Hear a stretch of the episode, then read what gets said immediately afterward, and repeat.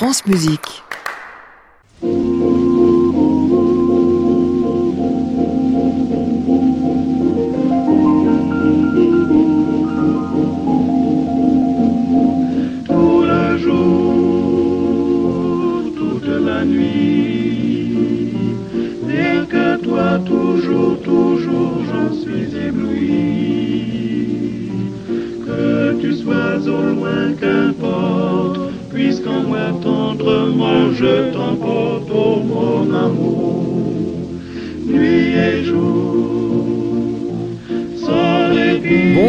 Tous et bienvenue dans le Classic Club sur France Musique, l'émission que vous suivez tous les soirs de la semaine à 22h en direct depuis l'hôtel Bedford à Paris au 17 rue de l'Arcade ou alors chez vous en réécoute ou en podcast par francemusique.fr. On fait toujours dans cette émission bah, de l'avant-événement, c'est-à-dire qu'on vous annonce des concerts, on annonce la sortie des disques, on ne pense jamais à venir après, des lendemains de première, qu'est-ce que ça donne pour des compositeurs qui ont souffert pendant des mois sans et haut sur des œuvres qui les donnent et puis tout d'un coup comme ça, voilà, le lendemain, c'est quoi l'effet d'après Ben, C'est ce qu'on va chercher à savoir aujourd'hui avec euh, mes deux invités compositeurs, donc Alexandros Marcas et Yann Robin. Et puis en début de programme, eh bien, nous serons avec Roberto Forest Bessès qui lui euh, dirige l'orchestre national d'Auvergne depuis quelques années, devenu national donc il y a à peine quelques semaines. Plein de nouveautés à voir jusqu'à 23 heures.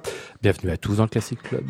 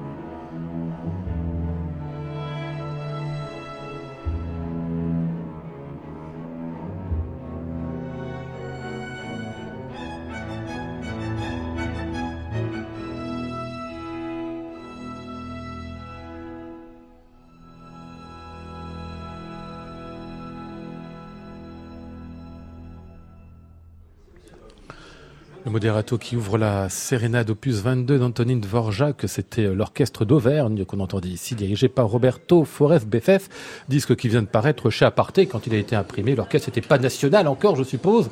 Bonsoir Roberto. Bonsoir Lionel. On viendra au, petit label national un peu plus tard, bien sûr, mais on va parler un peu de ce disque Dvorak et la tchèque Martinou, histoire de mettre ensemble quelques tchèques dont le rapprochement parfois euh, est plus curieux ou plus inattendu qu'on l'imagine entre Dvorak et Janacek. Bien sûr, ils se connaissaient, mais la musique est tellement différente qu'on n'imagine pas finalement qu'ils avaient à peine, je sais pas, 12 ans, 13 ans de différence oui, d'âge. tout hein. à fait, certainement, c'est ça. Mais Janacek, c'est, disons, c'est un élève avantageux à, à Borchak et il est très doué dans son langage. On, on, trouve un, une veine romantique et un peu moins peut-être nationaliste, si on veut, qui, qui est dans, dans Borchak, qui était aussi très influencé par Brahms, comme on connaît tous.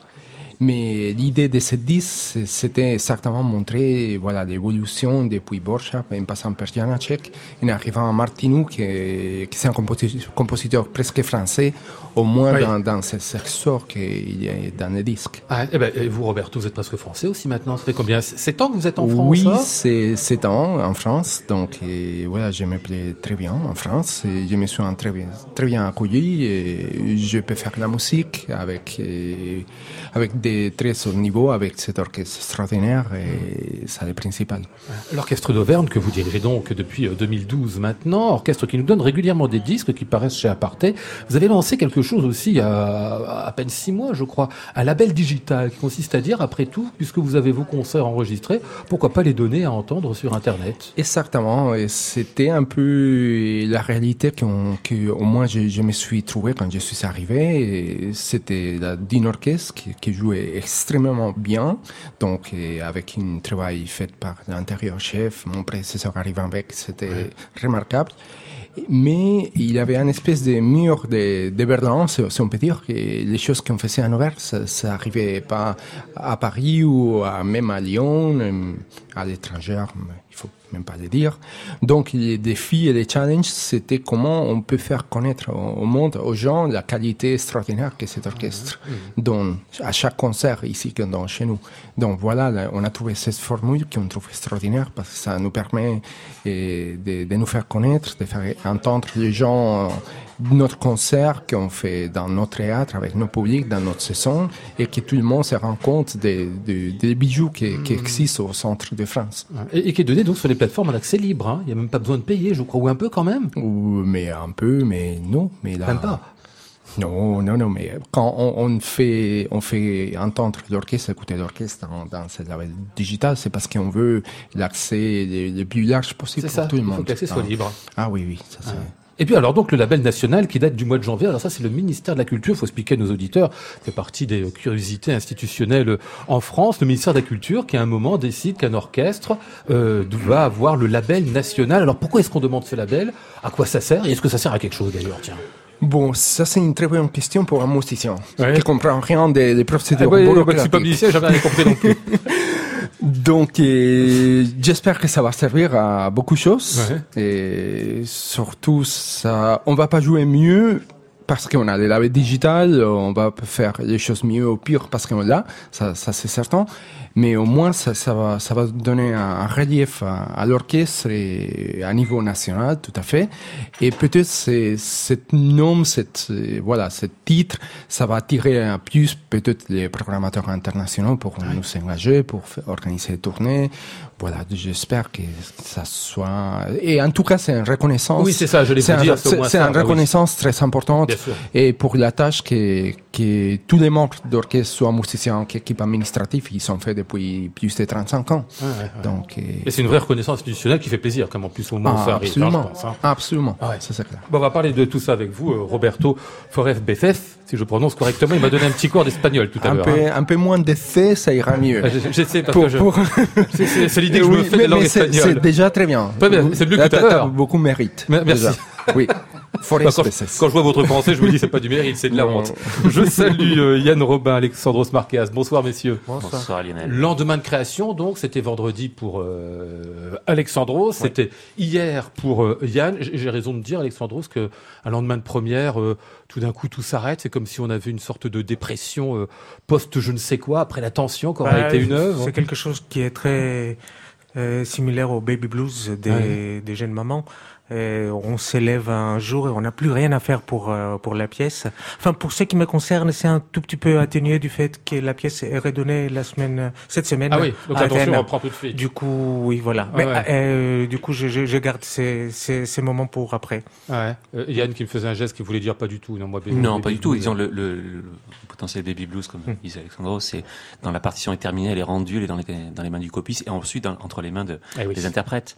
Après, il y a la il y a l'attention de la création, mais les interprètes avec lesquels on travaille, aussi bien Alexandros que, que moi-même, euh, je pense qu'on connaissent bien notre musique et on s'en remet totalement à eux. il y a le, oui, il y a l'intensité, oui, la naissance, certes, mais après il y a la joie d'avoir partagé ce moment-là avec, euh, avec eux, avec le public. Ce que vous me dites bien, c'est qu'en effet, pour vous, la, la, genèse, la pièce elle-même, sa création, c'est bien avant, en fait, le moment où nous, euh, on l'a, où elle nous est donnée pour la première fois. Il peut se passer parfois des mois, d'ailleurs, hein, entre le moment où vous terminez l'écriture d'une pièce et, le moment où elle est jouée pour la première fois. Bah, disons des mois, du moins quelques temps. Quand on la termine en avance, oui.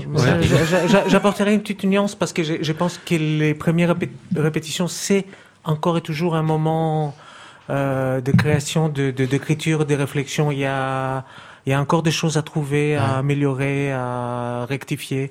Moi, j'ai, pour moi, c'est des moments très, très intenses parce mhm. que parfois, j'ai, on a des surprises des bonnes et puis des bonnes. Alors il, faut, il faut réagir. On verra, on parlera tout ça un petit peu plus tard avec vous, Yann Robin, Alexandros Marqueas.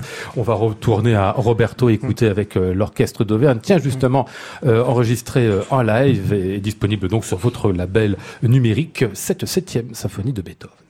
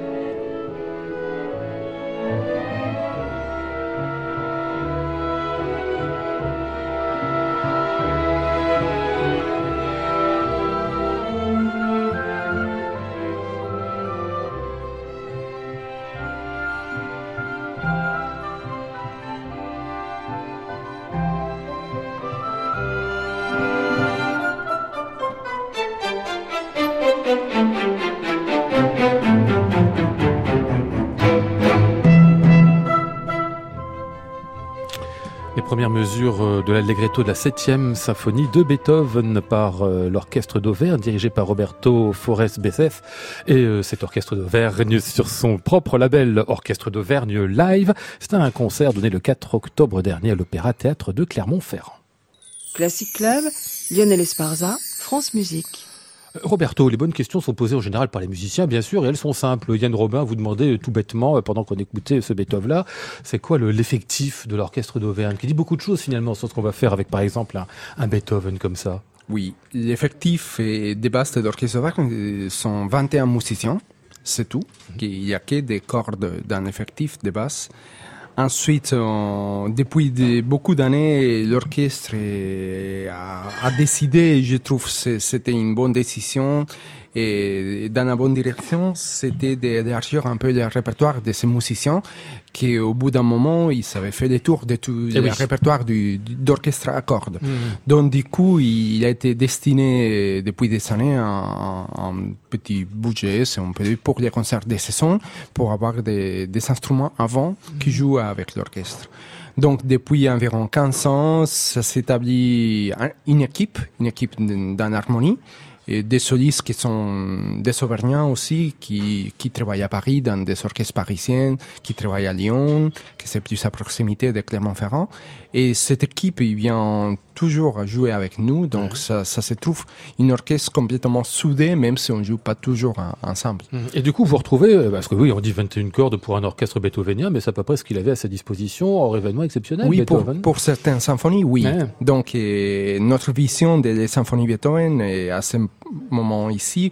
Avec moi, on a joué toutes les symphonies sauf la première et la neuvième.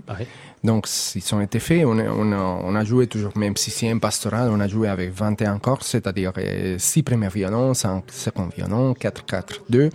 Et c'est une version, bien sûr, dans, dans une optique très chambriste, oui. si, on veut. Donc, euh, on joue pas avec du vibrato, donc il n'y a pas vibrato. Il y a beaucoup d'écoute, il y a beaucoup de balance dans, dans, dans cette symphonie, en pensant que Beethoven, à bout d'un moment, a demandé aussi doubler, doubler l'harmonie, parce que pour certaines, certaines symphonies, il y avait beaucoup de cordes, pour les dernières notamment. Mais on a trouvé cette balance et je trouve qu'on fait, on fait des symphonies qui sont très fidèles à, l'idée de Beethoven. Mmh.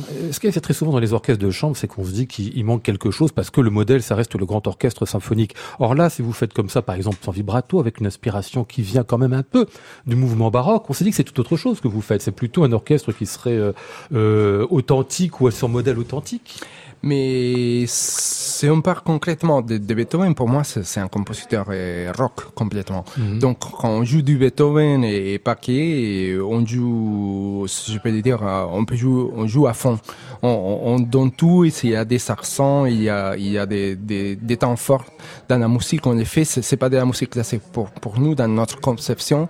Donc, c'est quelque chose de très, très vivant et, très fort aussi. Donc, vous dites rock, c'est ça? Oh, je dis rock. Ah, parce que moi, je vous disais baroque, quand même. Hein. Et je dis rock. Ah, vous disiez rock, d'accord. Ah, oui, absolument. Oui. c'est pas une mécompréhension. Non, non, non, pas du tout. Pas le baroque, ça vous inspire pas du tout Mais oui, ah, absolument. mais, mais, bien sûr. Mais bien sûr. Voilà. Passons par le rock un peu. Oui, pourquoi pas. Euh, Yann Robin semblait très content d'écouter la septième. Ben oui, toujours, toujours. très heureux d'écouter Beethoven. Pour, pour, le côté rock. Pour le côté rock aussi. Notamment. La puissance. Oh, c'est parce qu'on a eu ici la puissance. Non, pas la, la, beauté, la sensualité. Là. Oui, oui, tout à fait. C'est partie aussi du personnage. En ayant euh, du, un répertoire comme celui-ci avec 21, une base de 21 musiciens plutôt cordistes, euh, Roberto, et puis en élargissant, on peut faire à peu près tout du coup comme répertoire remonté au XXe siècle. Je sais pas, vous allez faire la du transfiguré par exemple bientôt, ça se oui, on particulièrement aussi. On va jouer Nuit Ferrourée demain au Saint-Valide. Et oui, c'est le répertoire de l'orchestre, c'est un des tubes d'une orchestre à cordes. Donc c'est plutôt ce répertoire. On, on part du, du, baroque, bien sûr.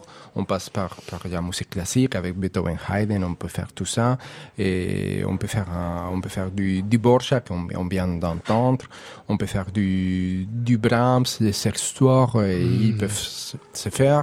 Dans le 21e siècle, on a beaucoup de musique écrite aussi chez Stravinsky, concerto en ré et Martinov, il y a Britten, il y a mille, mille, mille compositeurs. Donc, il, le, le, répertoire, il est très large. Mais c'est vrai que c'est assez inconnu pour le grand public. On va écouter ici bah, le dernier venu euh, sur votre catalogue en digital, c'est pour euh, Sibelius.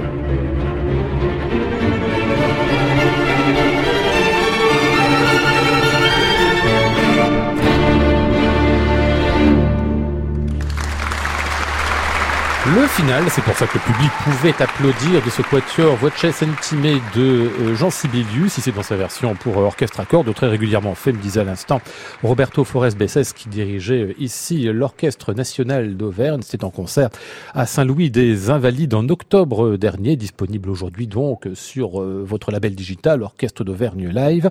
Et puis je signale que vous serez donc en concert demain à Saint-Louis des Invalides à nouveau pour un concerto de Beethoven, le 13e avec Ismaël Marguin en soliste. J'ai dit Beethoven. Mozart. le 13e de Mozart avec Ismaël Marguin. Et puis euh, donc la nuit euh, transfigurée d'Arnold Schoenberg. Alors Saint-Louis des Invalides, vous y venez souvent, mais votre lieu, Roberto, alors qu'est-ce c'est plutôt l'opéra-théâtre de Clermont-Ferrand qui est le lieu qui vous accueille et puis où vous répétez, jouez presque tous les jours. Hein. Oui, on est là depuis quatre années. L'opéra-théâtre Clermont-Ferrand a été en travaux pendant, si je ne me trompe pas, environ 10, 11 années. Mhm. Et ça a été réouvert il y a, il y a quatre ans. Et là, on est, on est, on a déménagé et c'est notre siège depuis.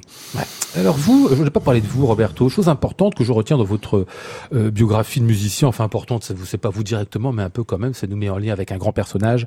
Leif Zegerstam, qui a été votre professeur de direction pendant euh, quatre ans, qui est une sorte de légende qu'on connaît bien sans le connaître bien en, en France. Finalement, on le réduit souvent à, je sais plus combien, 300 ou 400 symphonies. Oui, environ 300. Environ 300, c'est ça. C'est un musicien incroyable, comme à la fois chef, compositeur, puis personnage qui semble absolument dingue. Oui, c'est un érudit, c'est quelqu'un avec une conversation passionnante, et c'est quelqu'un qui qui adorait ses élèves, je parle comme étudiant hein, à lui, quelqu'un avec qui tu pouvais passer toute une soirée de 5, 6, 7 heures dans la sauna. En Finlande, on fait la sauna. Dans le sauna, ah oui. Et donc, donc à poil quoi. Ah, ah, Pardon, excusez-moi de parler. Oui, oui. Hein. Non, non, non, c'est comme ça. Il faut dire les choses. Bien sûr, oui. Et donc oui, complètement à poil. Ah oui. Pendant 6 heures et en parlant de musique. En parlant de musique, des paquets, des mathématiques, de, de tout, de la vie. oui, avec Leif. C'est un grand professeur. Ah ouais. un grand chef, une grande personne. Qu'on imagine très généreux en plus. Hein. Tout à fait. Ah il est très généreux et il continue, il vient de faire 75 ans, il vient de fêter maintenant. Donc il continue de diriger, c'est un grand talent, spécialement dans la musique mahlérienne, Strauss, Wagner, tout ce répertoire, il maîtrise, c'est hallucinant. Ah ouais. Vous le connaissez, les Egerstam, ses œuvres aussi, Alexandros, euh, Yann, c'est vrai qu'on connaît pas très bien en fait en France. Hein. Non, c'est vrai, jamais, on, en entend très très peu. Hein. Je sais qu'il est venu quelquefois il y a des années, des années diriger euh, une symphonie, mais enfin c'est en effet très très rare. Oui, et tout à fait la, la caractéristique de ces symphonistes qui ils, sont sans chef. Donc, donc, ils, ne demandent pas chef. Donc, c'est le chef qui s'assied au piano, il donne des, des, signes, il y a des queues, et voilà. C'est toutes des symphonies sans chef. Et puis, il faut dire qu'il y a plein de choses qui ne sont pas écrites, hein, souvent dans les symphonies. Plein de choses ne hein, sont pas écrites, oui. Beaucoup d'improvisation. Il y a le côté ensemble partage qui est assez marrant aussi. Hein. Oui, tout à fait. On comprend que les musiciens aiment beaucoup, en fait, euh, travailler avec C'est un musicien très solide. Mhm. Oui. Bon, très bien. Allez, on va parler avec euh, Alexandros Marquez et Yann Robin, comme on l'a promis, du lendemain de première. Bah tiens, Alexandros, on va commencer par vous, parce que vous avez fait comme un quatuor à cordes là pour le Printemps des Arts de Monte Carlo, qui a été donné donc euh, vendredi. Ce quatuor, c'était votre, je ne sais pas du tout, c'était ce que c'était votre premier dans ce genre troisième impossible. Ah non, donc voilà, donc c'est pas un genre impossible pour vous. Non, bah, je pense que pour euh, aucun compositeur, c'est impossible, sauf euh, s'il y a un blocage qui vient pour des raisons vaguement psychanalytiques ou méditatives ou orientales ou je sais pas. Mais pas votre non, non, c'est un quatuor, euh, c'est c'est une force, c'est aussi euh, cette espèce de de, de, de instrument avec quatre têtes euh, des timbres euh, similaires, mais qui peuvent aussi être très divergents. Et puis c'est un monde, c'est cette tradition-là qu'on a l'impression qu'elle habite toujours les musiciens, mm. qui, on sent les tensions et les et les hum, l'osmose qui peut exister entre eux. C'est quelque chose d'assez impressionnant d'ailleurs. Ça, ça fait presque ah peur parfois. C'est vrai. C'est comme une, deuxième famille. Euh, c'est voilà, c'est c'est un mystère pour moi, Une espèce qui n'arrive pas à pénétrer. D'hydre à quatre têtes, en fait, hein, le oui. Elle semble idiote, ma question, Yann Robin, mais c'est vrai que pendant des années, les compositeurs des générations euh, plus vieilles, antérieures à la vôtre, avaient parfois un peu peur du quatuor, il faut le dire. Et d'ailleurs, le, pouvez le dire, vous, génération, vous, non, il n'y a plus de, plus de crainte telle. Vous avez écrit des quatuors aussi. Hein. Oui, bah, pour, moi, le quatuor, c'est une nécessité, un passage nécessaire euh, régulier, de manière cyclique. Euh, tous les deux ans à peu près, j'écris un quatuor Ah oui. à cordes. Et c'est vraiment un, un lieu, un espace, en tout cas à partir duquel euh, je, je trouve voilà, c'est où je, je, cherche et je trouve des choses qui sont souvent après développées dans des, dans des pièces après pour orchestre, pour dansant même soliste derrière. Une sorte de laboratoire, c'est ça? Oui, je, je vais employer ce terme-là. C'est c'est le terme qui revient tout le temps en fait hein, pour les voilà au niveau des, des compositeurs. Mais c'est vrai que c'est un véritable lieu d'expérimentation, en tout cas pour euh, pour le matériau. Et, et quand on a de la chance de travailler avec des, des interprètes, je disais tout à l'heure, assez exceptionnels, notamment les. euh, pour mon cas là, c'était le Quatuor Tana Mhm. euh, avec Alain Billard. Alors, Alexandros parlait du. C'est c'est- c'est une famille à part entière. Effectivement, Ah, parce que vous aussi, votre pièce, c'était pour quatuor, et oui. Quatuor plus euh, clarinette voilà. basse. Et effectivement, c'est un état d'esprit, c'est une manière de vivre, c'est vraiment une, une autre famille qui se crée à quatre. Et, et ce que j'ai pu observer avec l'arrivée d'Alain Billard, clarinettiste, dans cette famille, il a été intégré dans la famille et il a suivi un petit peu les codes de, de la famille, si j'ose dire. Et ça donne un résultat assez, assez étonnant. Donc c'est un quintet, mais euh, voilà, ça fait partie. euh, euh, c'est tout comme si c'était un, quatuor à cordes à 5 là du coup. On va reparler avec vous dans un instant. On va écouter un peu de la musique d'Alessandros Marquias dans ce qui suit. Rien à voir avec le quatuor à cordes. hein. C'est une pièce pour chœur, trois fragments des bacchantes.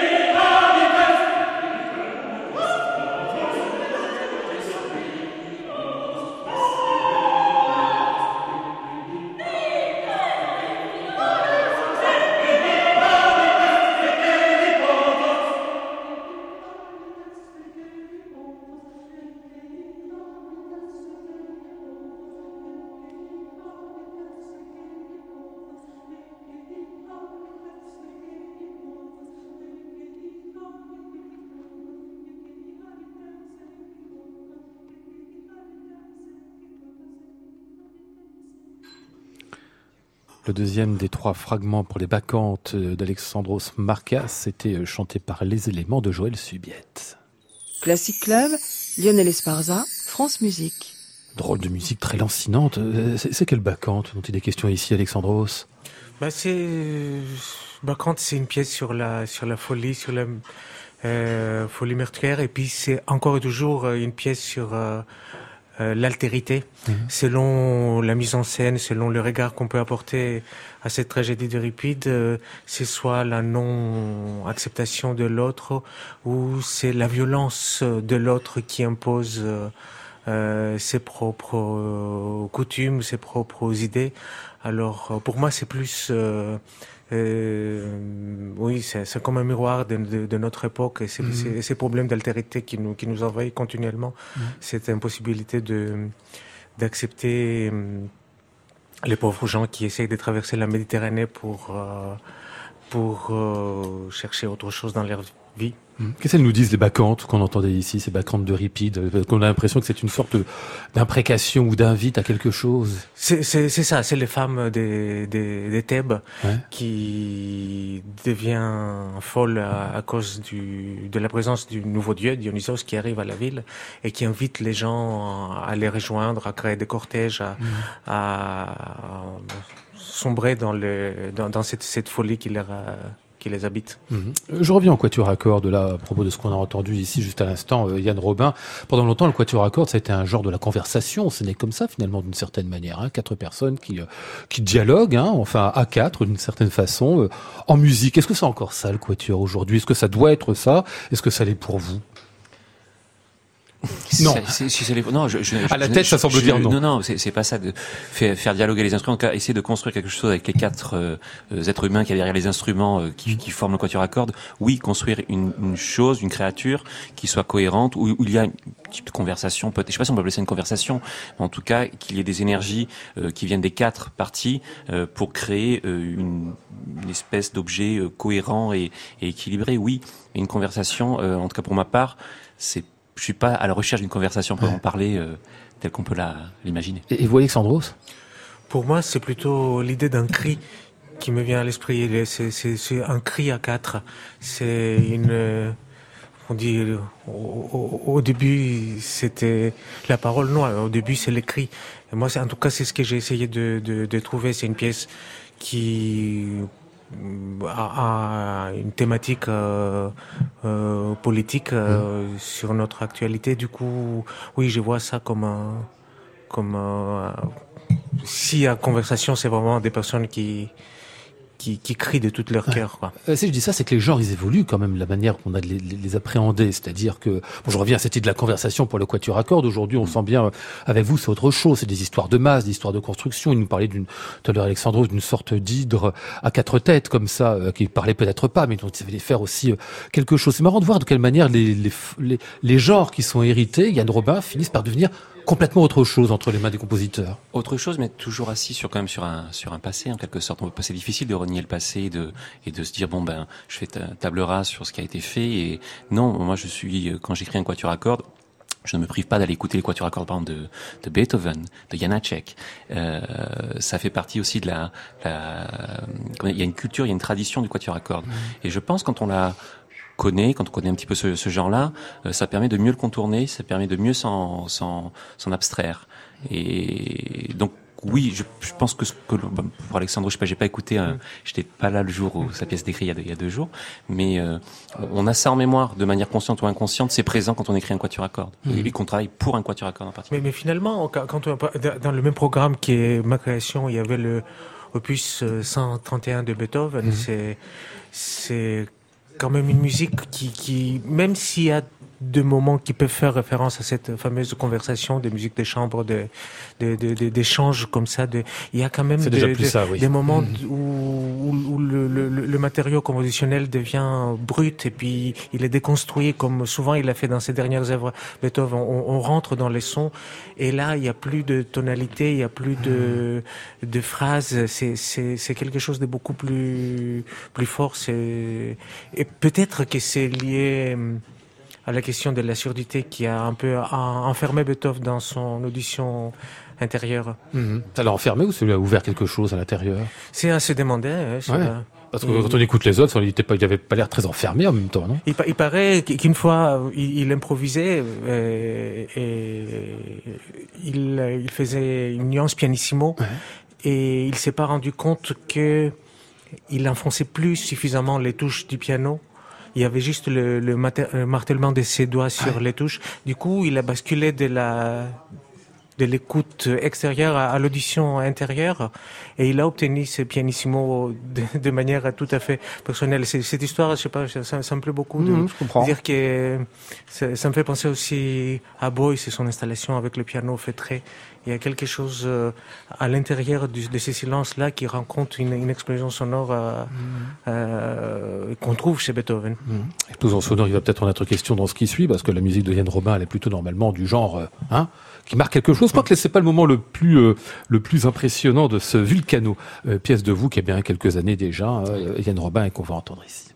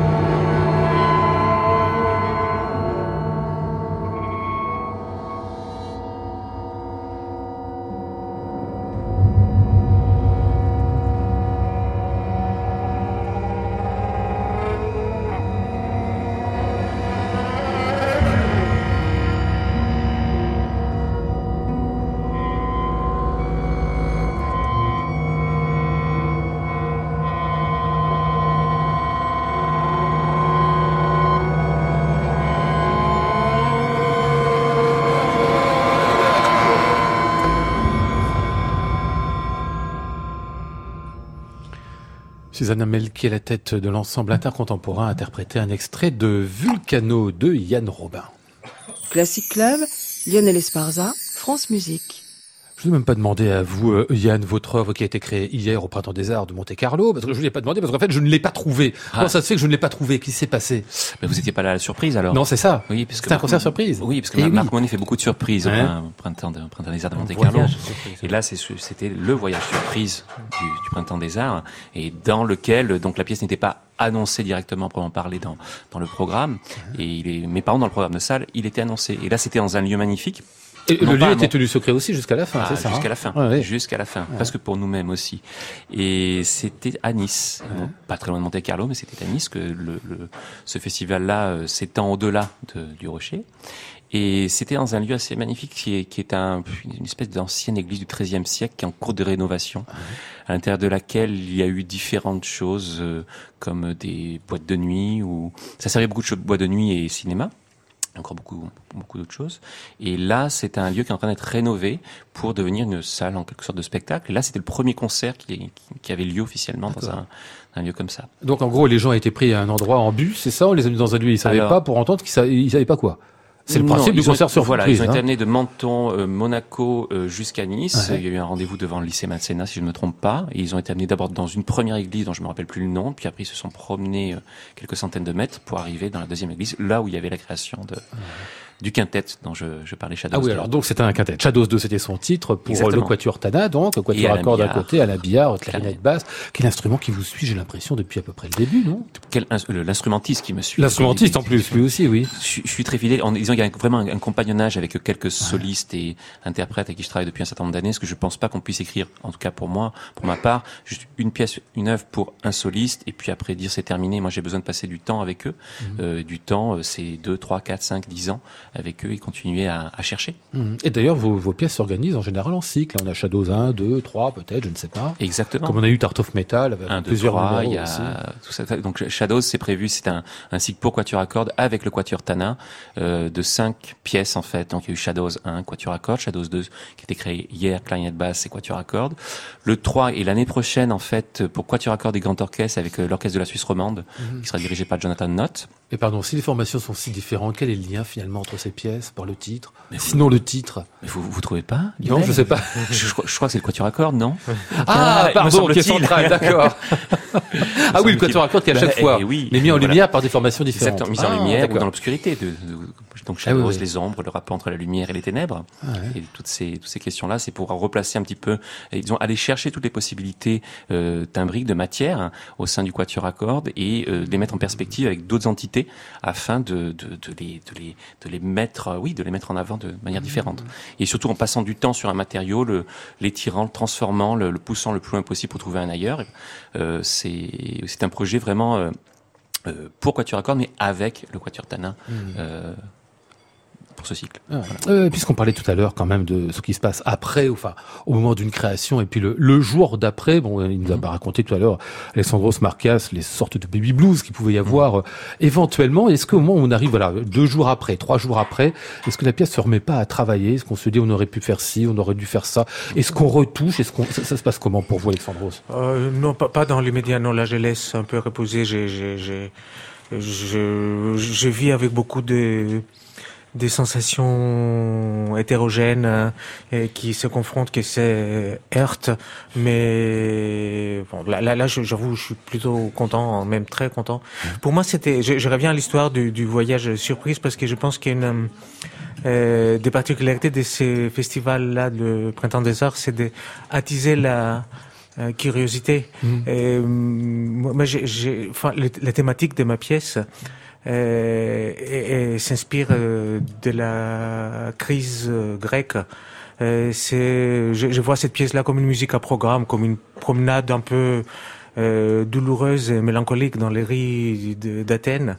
Et j'essaie comme ça de, de, de partir de la contemplation, du regard qui scrute les différentes ruines et, et de, de, de, de, de créer une forme à, travers ça. Et hum, je me suis dit, jouer ça à Monaco, quand même à la place du casino, avec tous ces et, et, grosses voitures garées, avec ces, ces gens que je vois enfin être Ouais. un peu d'une et finalement euh, je me suis dit en plus le public qu'est-ce que c'est le public?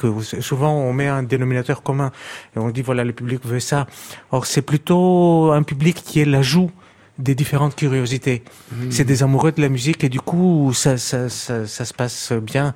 C'est aussi extraordinaire de voir que la tête de Mauricio Kagel, qui est un des compositeurs phares de cette édition du festival, est partout. Ah, parce qu'il était là, oui, oui, oui. Euh, Non, il est plus- il est, il est, là, mais Il est plus de ce monde, pardon, il est- il mais est- bon, sa- il était- sa, sa- 10 sa ans, tête maquillée avec un, un petit instrument. Enfin, c'est Kagel, quoi. C'est le, le côté un peu euh, toujours une, une pirouette, toujours euh, quelque chose de de de de de- d'étrange comme ça qui, qui est proposé à travers sa musique et sa présence.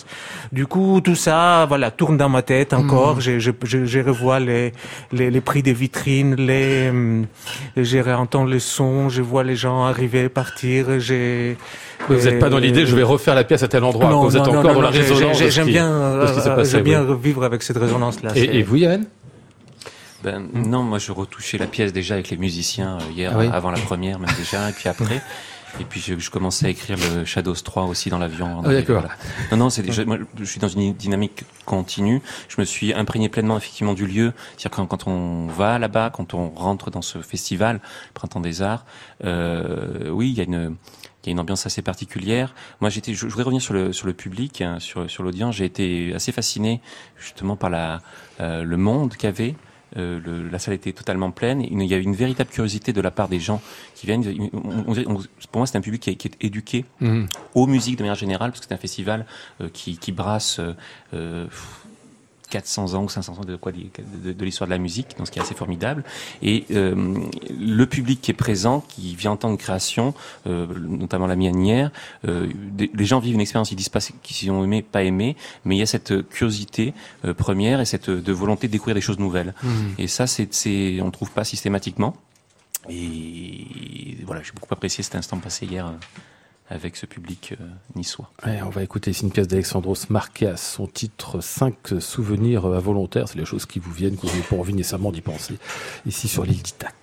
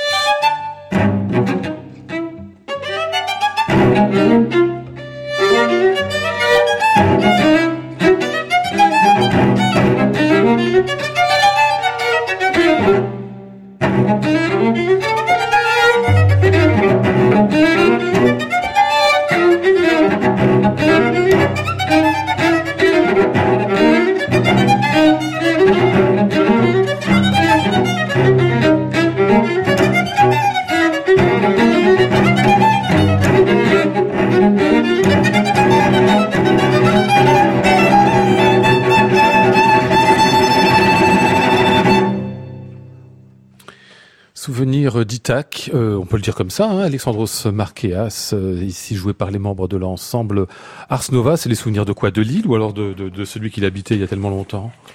Non, c'est euh, souvenir d'un poème d'un poète grec, Cavafis, qui a écrit une- un, un poème très connu qui s'appelle Ithac, mais il a, il, a, il a écrit aussi un poème qui n'a pas publié, qui n'a pas peut-être... qui Mais moi, je, je, je l'ai trouvé dans des différentes éditions, c'est l'idée d'un Ulysse qui verrait partir.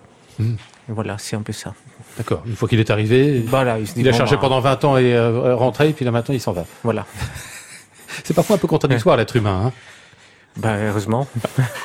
Vous écrivez une pièce pour 20, euh, combien vous m'avez dit? 1000 flûtes, c'est ça? 1000 flûtes, oui. 1000 enfin, il y a flûtes, c'est 1000 1000 parties, flûtes réelles, euh, réelles ou comment? Oui, oui, bah, c'est, hum, tous les jeunes euh, flûtistes du département 92 et 93 avec Ouais. leurs profs qui vont se réunir à la Philharmonie. Ils font un programme euh, avec beaucoup d'arrangements. Ils jouent le Bolero de Ravel, entre autres. Ah oui. Et moi, j'ai fait une pièce. euh, je me suis dit, qu'est-ce que je peux faire avec euh, euh, une telle euh, présence, une telle masse de musiciens? Alors, j'ai, travaillé sur l'idée de la vague sonore. La vague comme la, là ou là dans les stades de, Ah de, oui, de oui. foot. Voilà, ça, ça joue beaucoup sur ça. Et puis il y a un soupçon de musique euh, méditerranéenne et puis beaucoup de, de danse toujours et encore un peu un peu étrange, un peu. Ah, Vous n'avez pas 1000 parties euh, à écrire réelles euh, non, pour une heure non, de non, musique. je, hein. je voulais au début, on m'a déconseillé, du coup, j'ai- voilà. Vous allez faire un plus gros trait. Ouais, ouais.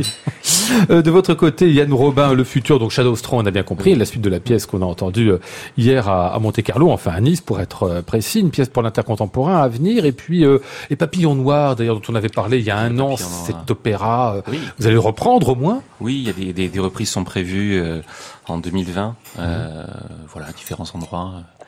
Euh, je donnerai plus d'informations quand ça sera totalement. quand ce sera à venir. Parce que quitte à écrire un opéra, on a bien que ça fait plusieurs fois quand même, non? C'est mieux. C'est Ouais. pas souvent que ça arrive euh, que les opéras soient repris, mais là, ça, ça, ça va dans ce sens. Ouais, Travail de deux ans qui se résout en une fois, une heure et demie. Oui, un peu moins de deux ans quand même. Un peu moins de deux ans, c'est ouais.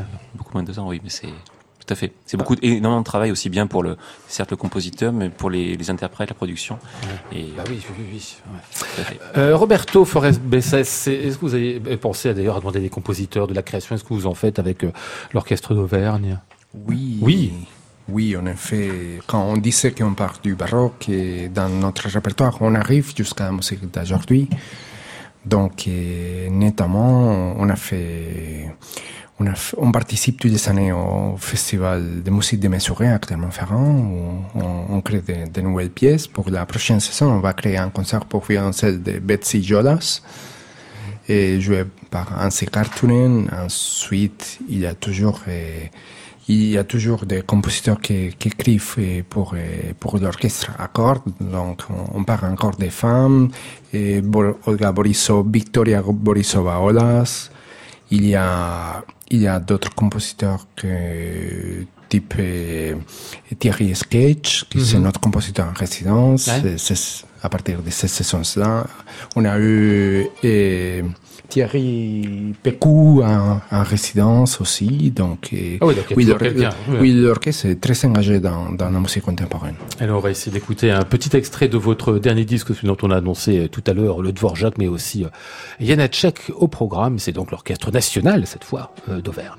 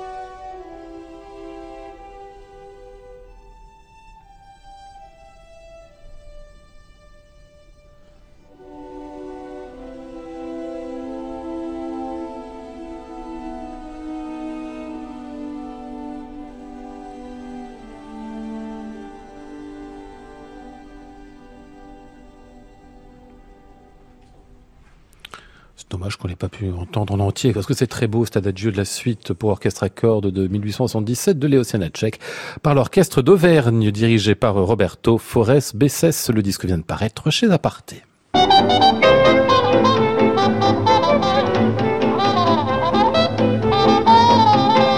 Nous étions ce soir avec Flora Sternadel, Charlotte Landru-Chandès, Antoine Courtin, Christophe Goudin et Yvan Charby. Voici le ciel ces moutons blancs, voici la mer troublée, spectacle troublant. Je vous retrouve demain mardi sous le titre Les coupettes au Bedford. Nous serons avec Karine Deye et Delphine Edan. J'entends la ville qui me dit bonsoir et moi sur le quai de la gare, je dis de mon mieux des mots d'adieu.